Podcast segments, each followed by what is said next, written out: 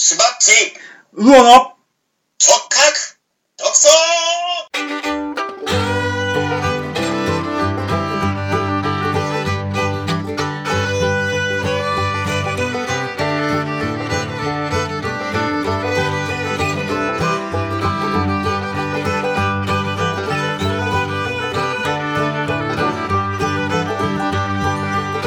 はい、えー、皆さんこんばんは、平田魚です。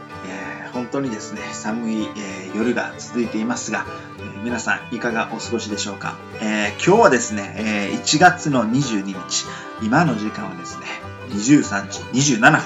本当にですね、真夜中が、真夜中がですね、こう近い時間なんですが、えーこれからですね、しばちとですね、触覚読書をやっていこうかなと思います。さて、あの、まあ、今回のあの直角読書のテーマなんですけれども、まあ、事前にですね、ちょっと二人で打ち合わせを、えーして、えーいたんですけれども、まあ、前回の、えー放送で、まあ、鉄道のことをちょっとお話をしてまして、もう年始から年末にかけて、本当にこう、鉄道のことをお話をしてまして、で、まあ、僕の方からですね、まあ、実はしばっちが鉄道と日本人っていうのすごく素敵な響きのある言葉を言っていただいてであいいなと思ったもんですから僕もですねじゃああの今こうね本当に皆さんの日常の中にいろんな意味で鉄道まあまあ言えば電車なんですけど電車を見るんですがこういう電車の企画があったらとかこういう電車に乗ってみたいなっていうのがいっぱいあると思うんですけどまあ従来のその電車と違ってこう魅力あることをですね、ちょっとこれから直角独走でこうアイデアを出し合いながらちょっと話してみたら面白いんじゃないかということでですね、この真夜中、ミッドナイトカフェをしながらですね、ちょっとこれから話をしていこうかなと思います。長々と長い前振りになりましたが、それではこれで、えー終わりというわけではなくて、今から始めようと思いますので、では、えー、しばっち総合研究所の所長であるしばっちをですね、お呼びしたいと思います。はい、しばっち、こんばんは。こんばんは、しばっちです。しばっち、も更けてまいりまして、真夜中でございますよ、これは。さて、しばっちどうですか？年始は。え年始ね、そうですね、なかなか去年がいいー、うん、感じだったので、うん今年もちょっと、まあ、神頼みを兼ねて、うん。結構いいスタートを切れたかなと。神頼みをしながらね。いやいや。はい、やっぱりね、あのうんあれですよ、あの半分ぐらい運ですね。神様から見ていただいた運、巡り合わせっていうものがあれあったからこそと思っておりますので、そうですねその神様に対しまして、あの、あの、お礼の言葉を述べさせていただきまして、今年も厚かましくまたよろしくお願いしますと。いやいや、まあでもね、あのー去年からちょっと鉄道ね、まあ、そういったところで、まあ、僕たちのこの直角独走が、あのーまあ、えーまあ、続いている感じなんですけど、まあ、ここでですね、こう、鉄道のお話をね、一貫ちょっと切るということも兼ねて、こう、魅力ある、この、まあ、鉄道企画、こんなんあったらええな、という形でね、ちょっと今夜もちょっと直角独走やっていこうかなとはい、思ってまよろしすくお願いします。ええよろしくお願いします。さて、えー、まあ、前振りとしてね、あの、ちょっとこういうふうな、あの、ことやってみたらどうかなっていうことをね、ちょっと、まあ、アイデアをね、こう出し合いながらこうやってみようかなと思うんですが、えー、まずは、えー、先手、しばっちということで、例えば、まず一つずつこう言っていきましょう。まあ、しばっちとしたら、こういう鉄道企画、電車企画あったら面白いんじゃないかっていうのをね、ちょっとぜひ、ちょっとまず、先手として言っていただきたいなと思うんですけれども、さて、いかがでしょうか？うん。そうですね、うん私はあの、青春18切符をお年中やってほしいです。年中やってほしい。というのはね、今世の中全、今世の中って、うん。みんなサブスクの時代なんですよね。うん。映画も音楽も美術も、はいはい。何でもサブスクじゃないですか。えなるほどね。なるほど、なるほど、哲ど。学なんかは。うん。ねそれなのに、鉄道は、いまだに青春18切符以外は使いたい放題ではない。なるほど。は距離に応じていはい発。金されるという、言う言う言う言うなれば、昔の携帯電話のモデルなんですね。うん。で、今やね、その携帯電話でも、もう喋りたい放題じゃないですか。はいはいはいはい。もうついに通話料はただ、ほぼただになっている。うん。というスタイルにおおいて、うん。鉄道はうん。未だに課金制、料金、あの距離に応じた課金制なんですよ。なるほど。ね、これに、このために、うん。あのなかなか鉄道のために踏み込めないっていう人がかなりいると思います。なるほど。で例えばね、私もあの4人家族なんですけど、うん。今、あの行動は主に車になっちゃってるんですけども、うんうん。はいはその最大のものは何かって言ったら、い。電車は高いんですよ。うん。なるほどね。電車は高い。家族4人で行くとなると、相当な出費になるんですよね。交通費だけで。そうそう。あの、単純にね、大阪から東京まで行こうと思っただけで相当なお金になりますもんね。なりますよね。まあ、東京までじゃなくても、例えば大阪から奈良、ね、あのあ大阪市内に出て、近鉄で奈良に奈良に行くと。はいはいだけで私のエリアからは800円がかかるんですよ。一人ね、片道ですよ、片道。高いですよね。だからですよね。これで、そしたら往復で7、8000円かかるんですよ。で、車で行けば、2、3000円で済んじゃうんですよ。あしかも早い。うん。確かにね。そういう、うん。という面で、あのー高いんです、鉄道っていうのは。日本の鉄道は高品質であるんですが、高い。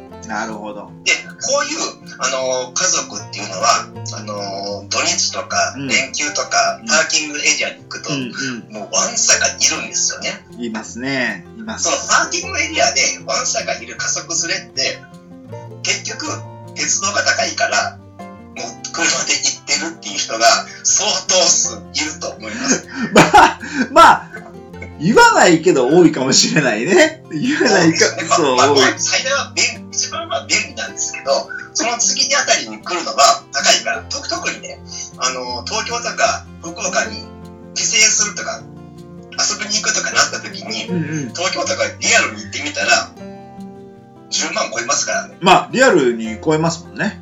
超える超える超え。ますよね。うん。それであれば、お父さんが頑張って、往復寝ずに頑張ったら、うん。ね、4万ぐらいで行っちゃうんですよ。そう。結局、渋滞の理由っていうのは、それかもわからないですよね。そうそれが3割ぐらいは占めてるかと思います。いや、確かにで。もう一つの視点、うんあの世の中意外に青春18切符をうん。使ってる人は多いあ、そうでしょうね。僕、そうかもしれない。僕もね、岡山、あのね、倉敷にね、あのー行った時にね、青春18切符使わせてもらいました。ええ本当にね、大変お安く行けましたね。本当に。お安いでしょ、うん、お安い。2000 2250円ぐらいかな今そうそうそう。ぐらいで行けるところまで行こうと思えばまあ行こうと思えば広島まで行きますし、大阪からは、そうですね。うん行けます、行けます。こうするとねうん。その2500円足らずで行けるところまで自由自在しかも降りたい放題、なるほど。とななるほどね何が変わってくると思います？自分の気持ちの中でうん。ものすごく選択肢が増えて、うん羽が生えたように感じるんですよ。おー、なるほどあ。のね、電車の中乗ってて、あ、はいはい。あれ何？と思った瞬間に降りればいいんですよ。そうだね。それがね、やっぱり鉄道旅っていうかね、いいとこだよね。できますよね。うんできるできるもう目的なしに、ブラブラーっと鉄道乗ってて、うんパッて降りて、パッと見て、お金は変わらないんですよ。確かに。途中下車ですね。うーん。でしょ？で、これで今の鉄道って、例えばね、あのーどこかに目的地が最初に調べていってうん。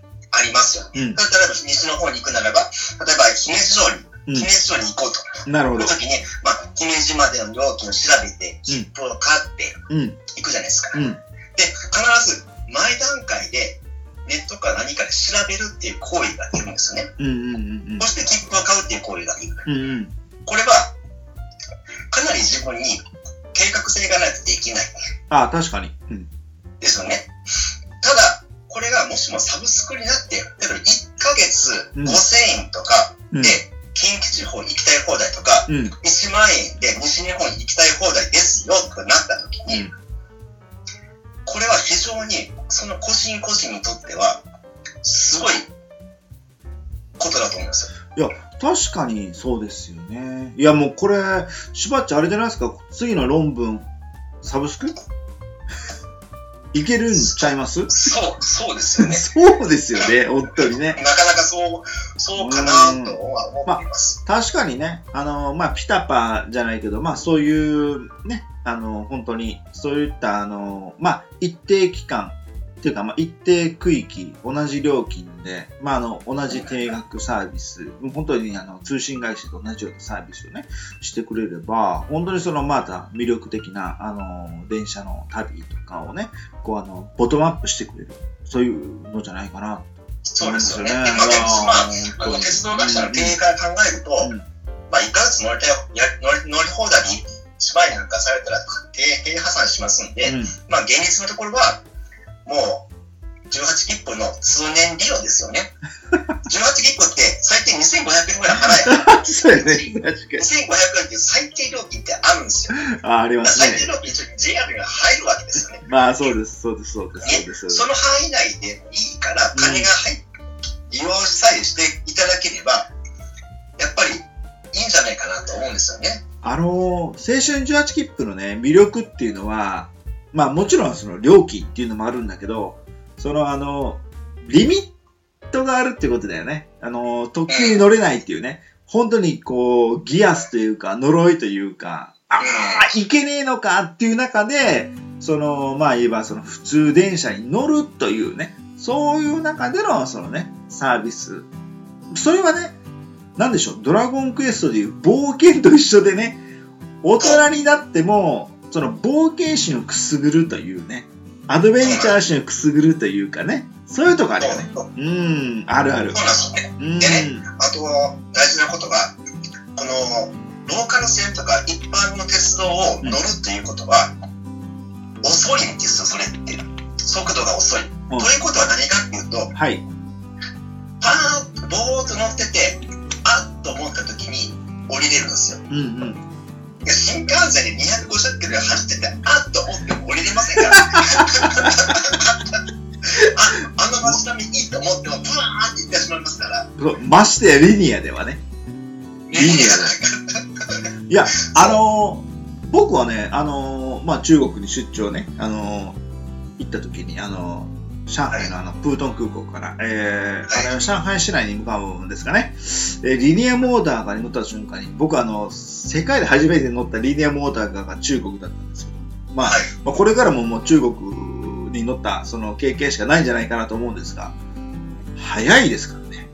あっという間ですよ。僕あの、プートン、プートン空港と上海、あれ、確か上海だよね。あそこはね、どれくらい離れてるかも知らないんだけど、あっという間に行きますからね。そうそうそう。あの距離にして50キロぐらいが10分ですからね。あれもかかってないですからね。あれ何元ぐらいやったかな ?500 元やったかな？いや、もうちょっと高かったかな？なんかすごく割り切りやすい数字で買った記憶があるんですよね。ええそうですよね。本当にいやすごいですよ。さあ、でもまあ、しあの、今、しばっちがですね、言ったこと、あの、非常に、あの、わかりやすくて、あの、まあ、青春18切符のもっと、あの、まあ、利用拡大と、えー、まあ、本当その定額サービスでね、そのみんなのそのボトムアップをこうね、してくれたら、こう、ちょっともっと鉄道旅にね、いいんじゃないかっていうね、話だと思うんですね。で、あの、ちょっとあの、まあ、先行、しばっちで行きましたけど、まあ、高校として、あの、まあ、僕なんですけど、まあ、僕はですね、その今、さすがにね、この今、しばっちが言った、その、アイデアというのは、やっぱ学者らしいなというところで、ここなんかすごくこうデータを大事にしているという、こう基本を外さないというね、もうすごいなっていうね、もうすごいな。しかし僕はですね、こうちょっとあのおちゃらけてですね、まあこういう電車あったらいいなっていうね。というかあの、僕あの今ちょっとあの、まあ、えーまあ、電車ね、やっぱりあの乗る機会というのはやっぱ地下鉄しか、まあ、今はないんですけれども、あの例えばですね、こう大阪環状線ね、あるじゃないですか。まあ、あの僕が一番近場で乗ろうと思ったら、まあ、京橋とかがね、こうあるんですけれども、まあ、例えば京橋でね、こうホームでこう待ってるとします。ね、環状線が来ます。あーってね、こうやってきます。まあね、あのまあ、6両編成か7両編成か分かりませんが、あーってやってきて、その、あの、旅客さんが乗ってるんですけど、その真ん中にですね、もし、そこにですね、あの、長渕剛がですね、いて、そこで、その1車両の中で、コンサートをやってる環状線があったらめっちゃおもろいんちゃうっていうね。そう。おもろいですね。これはおもろいです。ねあの、まあ、あの、まあ、何かというとですね、まあ、あの、やっぱりコロナの中なんで、やっぱりこの、まあ、あの、実はその、まあ、長渕さん今、あの、まおな、あの、お名前を言いましたけれども、まあ、あの、いろんな、あの、ミュージシャンの方、あの、クラシックからいろんなことを含めて、ポップスも含めていらっしゃると思うんですけれども、その、生の演奏っていうのはアンプラグドっていうんですけれども、それをですね、電車の1車両の中でこうやっていただくっていうのは、非常に面白いんじゃないか。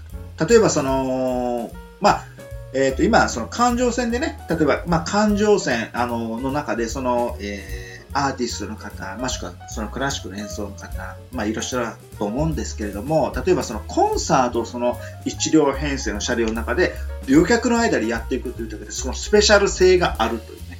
で、そうですね。よいよいよよって話と思うかもしれないけど、例えば環状線を2周、3周してる間にですね、そのコンサートが終わって、ね、電車から帰って例えば、大和路海賊に乗って、京橋から行って知らない王子とかに着く頃に終わっているとか、まあ、そういった、その、まあ、アミューズメントとは言えないけれども、そういった、あの、もの、あの、いろんなね、そういったショーと結びつけてですね、あの、昔、あの、電車の中で、なんでそう思ったかというと、なんか電車の中で、なんかプロレスをやってるっていうね、やつあって、地方で。で、うん。それだったら、例えば、その、そういう鉄道の中でですね、まあ、あの、やっぱりこの、今、あの、僕たちの生活の中で、まあ、ね、コロナっていうものがありますけれども、そういう中でやっぱりその、エンターテインメントっていうものとの距離感がだいぶできてしまった。例えば、で、そういう中で電車というものの中を、その、大きく変えないでやろうとすると、例えばそのミュージシャンの方が、例えばそのね、戦闘、あのアンプラグドっていう形で、その電車の中で、電車のその旅、その、その、しばっちが言ってた、その、日本人と鉄道というこのテーマというの。が、そういうのの中で、例えばその大阪の環状線を見ながら、一周だって45分から50分。そういった一つの中でこういうエンターテインメントやってみるとかね、こう面白いんじゃないかなってこう思っちゃうんですよね。例えばね、うん、あるコンサートの前に、うん、そのアーティストと一緒に会場に電車で向かいませんか？貸し切り電車ねみたいなね。そうやね。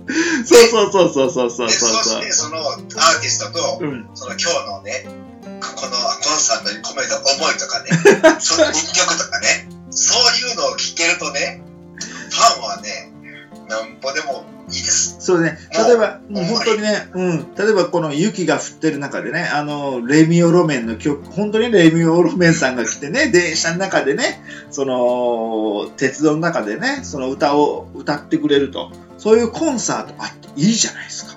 何も、ね、そう、例えばそのクラシックの世界でもね、ピアノを持ち込んでやってもらうとか、ジャズとかね、ね、夜、ね、寝台特急ならぬ、その、あの、夜行列車の中で、まあ、眠たいわっていう人もおると思うけど、例えばその、夜行ジャズトレインっていう感じでね、A 列車で行こうじゃないけどね、そういうのもあってもいいとかね。そう、うん、そういう。同じ目的を持った人だけが乗っていると、邪魔にもならないわけですから、言ったら、好き放題はできます。うん。だから、そういった、その、一つの、その、うん、まあ今僕は今言いましたね、そのアーティストの方って言いましたけれども、今ね、しばちょ言ったように、その一つのその、えー、趣味学習のようなトレインっていうのもあってもいいかもしれない。例えば、ね、天王寺初、えっ、ー、と、えーと、白浜行きのね、この黒潮とかそういった特急の中で、一つ一つの車両の中に、そういった趣味のそのいろんなものがあって、そこでこういろんなことをしながら目的地へついていく。で、そういった形で、みんなのその楽しみをちょっと上げていく。ね。そういったのも、その、あってもいいかなっていうのがね、まあ、高校であるこの僕のね、そうですね。いや、いいと思いますよ。ね、今ね、あの、鉄道の利用者が減っています。ということは、うん、鉄道の空きスペースが増えてるわけですよ。ね。ということは、それをもうちょっとね、いろんなところで使えるんですよね。もう、ぜひとも使ってくださいって感じですよ。鉄道会社からすると。まあ、本当に。ね、動く動く密室空間、動く空間ですから、しかもね、景色も変わって、その地域に、そのアーティストと一緒に思いも乗せていけるわけ。もうこれってね、もうものすごく特別な体験ですよ。そうだねだっ。て我々ってね、USJ 行きますよね。うん。アトラクション乗りますよね。うん。乗るときに2時間待ちますよね。待ちます。待ちますね。待ちますね。たった2分のアトラクションに対して2時間待つでしょ。そうですね。待ちます。待ちます。そのアトラクションって何ですか？うん。ね、椅子に座って映像見るんですか、違います。うん。ね。あの、CG であれ、うん。何かに乗って映像体験をするわけですよ。うんということは、我々は、うん。その、も何かに乗って何かを体験したいっていう欲望は、みんなあるわけですね。ありますね鉄道ファンじゃなくても、ありまもうす。ディズニーランド、USJ、あります。これだけの人が待ってるってことは、全員その素質はあるわけです。あります。うん。ということからして、この、この、あの、ウオさんの提案は非常にいけると思いますよ。ね、あのまあ、これは本当にこうアイディアで直角独走だから、その思ったことを言えるっていうところで、その、あのまあ、鉄道の、まあ、あの、普段から鉄道というのはももちろん魅力があるんですけれども、またそのよりそういったことをね、してみたらこう面白いんじゃないかっていうね、そのアイデアをちょっとまあ言ってみました。まあ、まだ僕ありますよ。で、えーっと、ここでですね、こう前半1本ね、終わらしまして、次後半行こうかなと思います。で、この後半に向かう前にですね、ちょっと一回ハーフタイムを今入れようかなと思いますんで、ぜひここで一回、次の後半もまた、あの、しばっち先行で、まだ高校僕ということでですね、まあちょっと行ってみようかなと思います。では、ここでですね、一回ちょっと休憩を入れさせていただきますので、では、また、よろしくお願いします。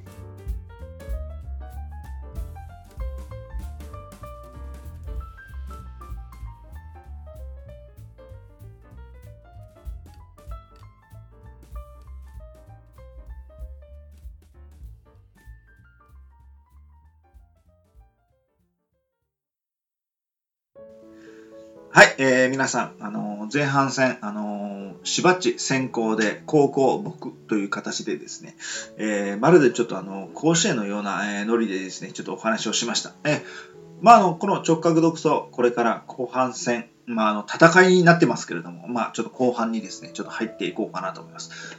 はい、それではですね、あの、後半の、まあ、先行もですね、ちょっとしばっちの方からですね、ちょっと言っていただこうかなと思いますが、さあ、しばっち、どうですか？後半戦、意気込みは？そうですね、うん。後半戦の球はですね、うん。あのー地方うん。の敗戦間近とささやかられている予選をですね、うん。もう思い切ってうん。テーマパーク化ししませんかというほことです。う、ほあのー先ほどのう、うん、USJ で2時間並ぶ人がっていう話をしましたけど、しました。はい。うんやはり日本人はね、うん乗り物が好きです。ああ、好きですでね。好きです、で乗り物に何か物語を乗せて動くっていうものについては。もう好きだっていうことは証明されてますので、はい、はいそ。れであれば、うん思い切って、例えばね、JR 西日本の、うんえーローカル路線うん、で、利用者2000人区間、配線間近区間っていうのは、うん、どこかっていうのをもうちょっと調べてみたんですよ。うん。そうするとですね、JR の山陽本線以外は、うん。ほぼ全て対象になってました。非常に厳しい状態が続いてる。そうですね。うんなるほど中国地方の中間山村地域、うん日本海路線、うんすべてもう真っ赤っかの状態なんですよ。そこを、今、しばっちが言ったように、そう、そこをもう中国地方丸ごとテーマパークですね。ああ、なるほどね。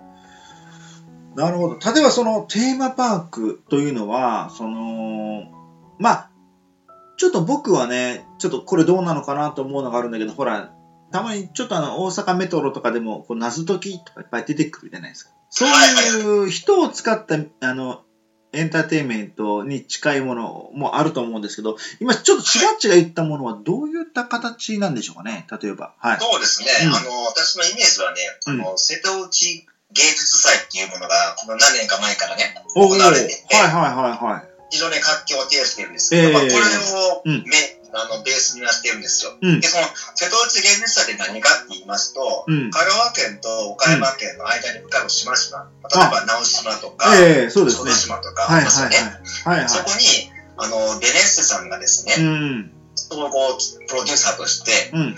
現代アートの、うん。えー作家をですね、呼び込みまして、うん。い普通の街中、普通の漁村、うん普通の農村風景の中に現現代アートを点在させると。ああ、なるほど。あ、そうですね。そうですよね。その中に人々がう、んその日日常の漁村の風景を歩きながら現代アートを見て、そのギャップにまだ楽しんで、ああ。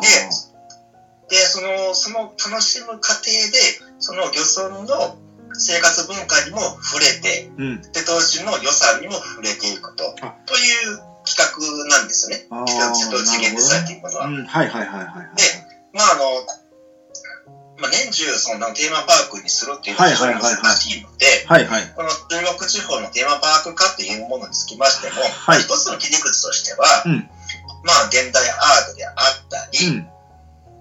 まあ、いろんな地域の活動の、例えばお祭りで、お祭りの時にその結びつけるとかにもあるんですけども、はいはい。そういう感じで、その地域で普通にある中で、あまり負担をかけずに、はい。地域の良さそのものをうん。味わっていただくと。なるほど。というものああ、なるにしたいなほどね。まあ、ありていに言うと今、ちょっとアートとその鉄道というのをひっつけると。まあ、あの、とてもいいいいんじゃないかな。例えばその鉄道の中にね、あの、作品を飾って、あの、その鉄道と周遊していく。ね。アートトレインがあったり、ね。そういったのも、まあ、一つの楽しみだし、その、降りていく、あの、地域全体でですね、その鉄道とそのアートが結びつくというね。まあ、それはもうすごくいいんじゃないですか？あの、僕あの、アトラクションで行ったんでね、もう本当になんかあの、どっから鉄道が空を飛ぶんかとかね、なんかそういったあの、爆発的なこうアイデアをね、なんかちょっとあれって、なんか鉄道で走りながら本当にスリーナインみたいにその空を飛ばせるとかね、なんかそういうなんか夢、夢のようまあ、なことを。そこまではね、うんそこまでは疑問な方までは言いませんけど、そうですやっぱりそね。の中国地方のね、うん。あのコンテンツとしてはね、うんいろんなものがありましてね、もはいうはいすでに皆さんご存知かと思うんですけど、はい。中国地方って言えば、うん。鳥取県のコナン、で、なるほど。えっ、と、あと鳥取県の米子の境港かな、うん。の北郎ですよね。うん。で、まあ漫画キャラクターのコンテンツもありますし、はいはいはいはい。まあ瀬戸内の方に行けばですね、うん。数々の映画の拠点にもなってますよね、なるほどをはじめとして。なるほどね。で、クレには戦艦大和のね、博物館もありの、ありますね。結構いろんな、その、サブカルチャーのうんコンテンツもたくさんあるわけですよ。うん。あ、うん確かにね、そういったものとの、その、まあ、まあ、コラボレーションとかを踏まえたことというのもね、まあ、非常にこう、もしあれば、その、てまあ、これ、鉄道に乗ることが楽しくなるんじゃないかっていうね。そう、あある一定の期間をですね、うまく使うそうですっていう。いやー、いいですね。そうですね。いいです、。でまあそこに、そこに先ほどの、うん。あの、年中、えー、18切符計画を載せまして、まるで人類保管計画みたいな感じのね、言い方ですけれどもね。その後、その上に、うんさんが述べられたう、ん。スペシャルな鉄道体験っていうことで、例えばね、うんコンサート。ああ、なるほど。ね、例えば、しますね例えばですよ、うん。あの、津山で、ね、うん。松山千春さんがうんコン。サートします。津山で松松山千春がね。ええはい例えはば、岡山からい。うん。スペシャル列車でうん。津山に行きませんか？なるほどス。ペシャルトーク付き。なるほど。これは、これはなかなか、なかなかですよね。なかなか。ええね、いや、もう、例えば、うん。米子にさだまさしさんが訪れまして、スペシャルライブをします。なるほど。姫路の、姫路発米子行き、新線を通って、博物線を通ってね、延々4時間を、スペシャルライブとトークでダララダラとお酒を飲みながら行きませんかとかね。いやいやいや、なかなかね、いいいいですよね。本当にね。いやいやいやいや。そうすると、うん。この、ね、この、まあ、お言葉は悪いんですけど、下手に長い路線、区間、要するに、長い路線であるがゆえ、長い時間を拘束される。あなるほど。なるほど。長い時間拘束されるっていうことは逆に言えば、うん。アーティストさんを長い時間潜入できるわけですね。あこれはね、いや、ある意味いやらしいよね、ファンからするいやとね。ですね。よだれが出るほどたまらない。そう。うファンは、この密室空間、ね、1畳50人プラスの庭園の中うに、ん。同じ空気、ね、うん。ライブより近い空気感で、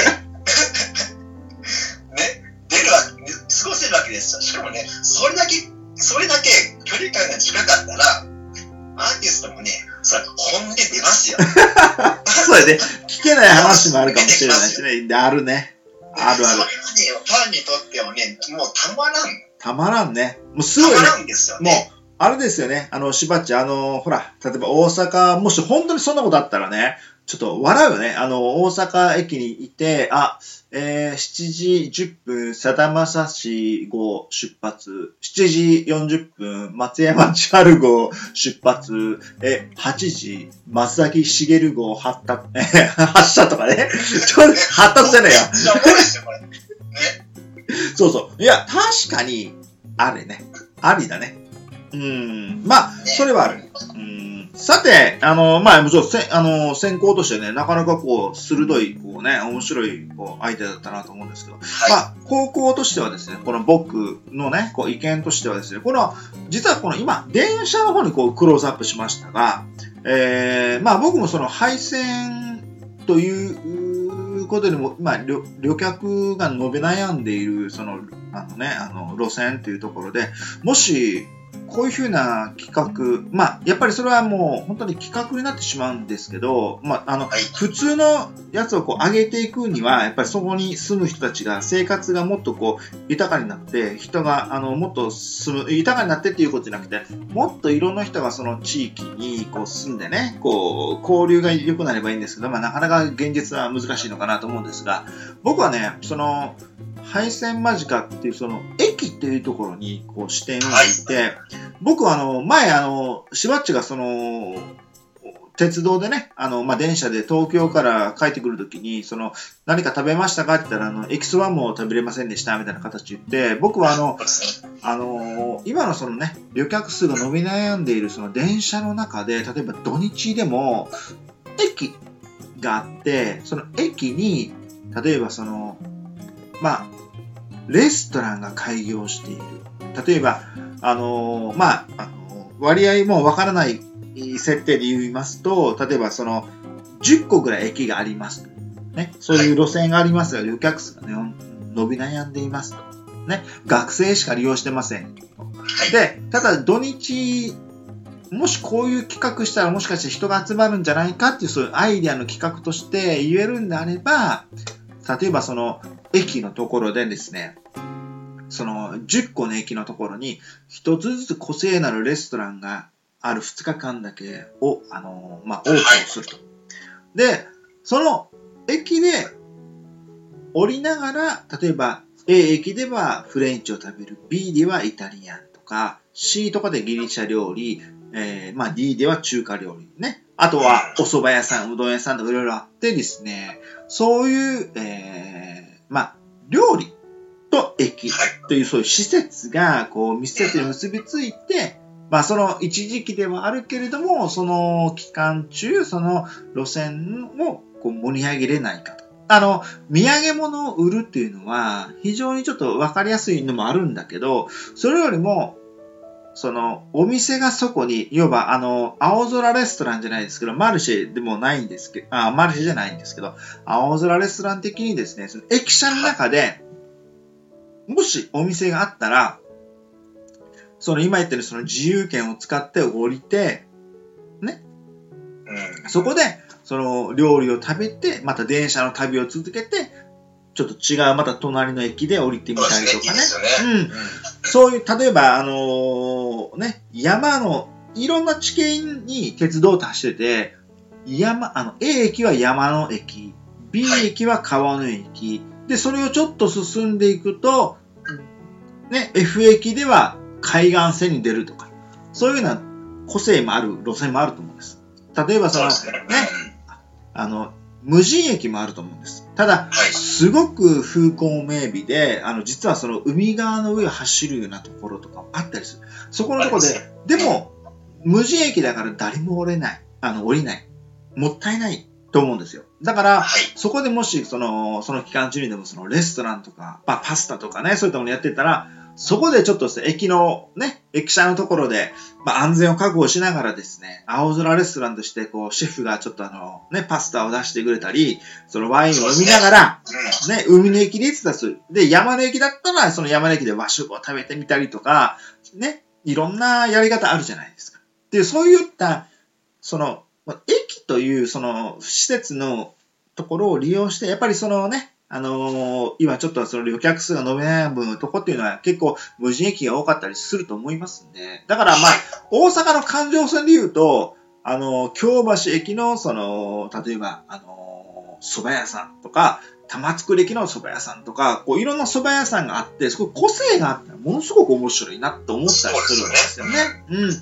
それもまた、その、鉄道というものに乗る、その、一つの、その、楽しみにね、魅力アップっていうことにつながっていける、あの、駅という、その、駅舎というものをもうちょっとこう、こうなんていうんですか、楽しむ、その、この体験する場所にこう書いてもらえて、ね、面白いね。そそういうのもね、面白いかなと思うんです。やっぱり通過させるっていうことではなくて、そこに留まっていただき、そこの土地のことにちょっと関心を持っていただくっていうこと。まあ、本当にそういったのはインスタント的で、あのー商業的かもしれないけれどもですね、まあ、ぜひですね、そういったところもですね、まあ、ちょっと感じていただいたらいいのかな、というふうに僕は思いますね。えでー、まもあ、私のう、方からなんですけど、んその、立地期間、立立地なんですけどね、うん、え秘境。秘ー、境駅。秘境駅。今テレビでね、大人気の秘境駅に、ぜひやってもらう。ああ、いいですね。も絶景、う、絶景ですね。さね、あ、絶景で、うん、もう本当にプライベート感満載。ほんまに。ねでほんまに。一番の狙いはね、車では行けない。確かに、確かにそれは言えるね。だけど、そうハイカーの人でも別にいいしね。うーん、ねそうね。とにかく、あの、いくら鉄道の駅だからって言って、車で気軽に来られて、うん食べ、降りて食べて、車で帰ったらダメなんですよ。全くね。ね、いやですねもう鉄道じゃ行けない、なんですかこれぐらいのところに、三つ星レストランから一一つ星とかね、うんまあ、そこまで行かなくても、うんうんうん。そこそこの人気のシェフがいると。月に1回でも来てくれるとうん。いうことのプレミアム感が、ああ、いいですね。今ね、我々がその秘境駅大好きうん。という、あのー余剰にうんマ。ッチングして、すごいコラボレーションが生まれるのかなと。そうですね。あと、やっぱりあの、まあ、これはね、あの、非常にこう大前提として、あの、いろんな方に来ていただきたいと思ってまして、まあ、やっぱりこの社会福祉というところの立場としてもね、あの、まあ、車椅子にね、お乗りの方もいらっしゃるし、まあ、本当に車椅子に乗れなく、大変な状況の方もいらっしゃるとは思いますけれども、それらの人たちは包括的にね、えあのその電車の旅というところで、その社会福祉としてもやっぱりそう整備をしていただきながら、そういうのを楽しみでいただけたらね、もうやっぱりいいんじゃないかなって僕はね、こう思うんですそうですよね。うん。でね、あとね、もう一つね、あの駅舎利用なんですけど、今ね、全国の鉄道駅が、もうどんどんあの無人化されていってるんですよ。はいはいはいはい。ということは、そこに管理人を求めてるんですね。JR さん以外で。で、それが、その管理人が、委託先が地域の自治体であったり、うんうん。あの、ね、あの、公民館とか、なんかそういううん住民組織ではいあったりするんはいですけども。じゃあ、それであれば、うんうん。一駅のうんうん管理、管理の、あのー業務もあるんですけども、一駅お任せしますうん。っていう感じで、お店に管理していただくうん。のも、まあ一つもあるかなと思うんですよああ、ね。確かにね。そうかもしれないね。うん、そうすると、このお店が、その駅を、そのお店風のテイストに仕立て上げます。確かにそれは言えるかもしれない。ううんね、も面白いですよ、例えばそれをね、非常にこの駅に行ったら、このチェーン、まあチェーン店じゃないかもしれないけど、この飲み屋さんのね、うんうんうんあの、カラーになっている。で、まあそこの、あの、マスターが切符切ってくれる。切符も売ってくれるよ、とか。うん。で、そこのマスターの、その、ね、あれを通じて、その地域も、そのインスピレーションを感じるとかね。うんうんいろいろあると思うんですよ。まあとにかく今、全国の駅はどんどんどんどん無人化、つまり、うんうんあの、鉄道利用し事業者以外の人がやってもいいよっていう状況がどんどん増えてるんで、うん、非常にこれはいい潮流だなと、この、こういうのモデルとしてはうん思いますね。そうですね。いや、まあ、あの、しばちゃん、あの、今夜はですね、まあ、この、ね、後半まで、あの、前半1本、2本、で、後半も1本、2本。あの、非常にこう、鉄道の、あの、まあ、魅力を、よりこう、まあ、僕たち、二人でですね、直角独創的にこう、ちょっとお話をする、えー、まあ、今夜の直角独創になってしまいました。えまあ、これからですね、えー本当に、あのー鉄道というのがどういうふうに変わっていくのかなっていう節目もあるんじゃないかなと思うんですけれどもですね。まあ、今夜の直角独走は本当に二人のですね、こう直角的な独走で、こう、いい感じで進んできたんじゃないかなと思いますんで、まあまたね、ぜひこの直角独走らしいまたテーマを持ってですね、次の、えー、テーマも深掘りしていきたいなと思っております。まあ、はい。今夜はですね、ええ本当にね、もう、深夜も深まっておりますのでですね、もう本当にもう、今さっき、テケテケテケってね、僕の、あのー iPad ももう、バッテリーがなくなっているというね、こういう悲鳴を上げておりますから、ええまあ、今夜はこの辺でですね、ええまあ、そうですね直角独走をね、終わらせていただこうかなと思います。はい。いやいや、本当にね、あの、ぶしつけで、本当にね、失礼な発言もあったと思いますが、え、なんとか私僕の方で、え、ディレクターズカットをさせていただきながら、え、またこう、放送をまとめていこうかなと思っておりますんで、はいえ、え、ぜひ、それでですね、またあの、今夜はちょっと夜遅くなりましたが、また、じ、ぜひですね、次回また来ていただきたいと思います。今度はまたあの、はいいろんなまたテーマでですね、直角独走したいと思います。それではまた、今夜はこれで終わらせていただきます。ではまた、しばっちお会いしましょう。ではまた、はい、それでは、おやすみなさい。皆さん、えー今夜の、というか、まあ、あの、今、編集してるのは、あの、翌日なんですけれども、えー直角独走、いかがでしたでしょうか鉄道、えーそこを、まあ、深掘りする、まあ、僕たち二人のですね、えー本当にあの、どうしようもない、えーたわいもない、ちょっとお話をですね、えーちょっと放送させていただきました。もし、皆さんにとって、こんな鉄道があったらいいな、というアイデアがあればですね、ぜひ、何かいろんな形で発表していただけるといいんじゃないかなと思います。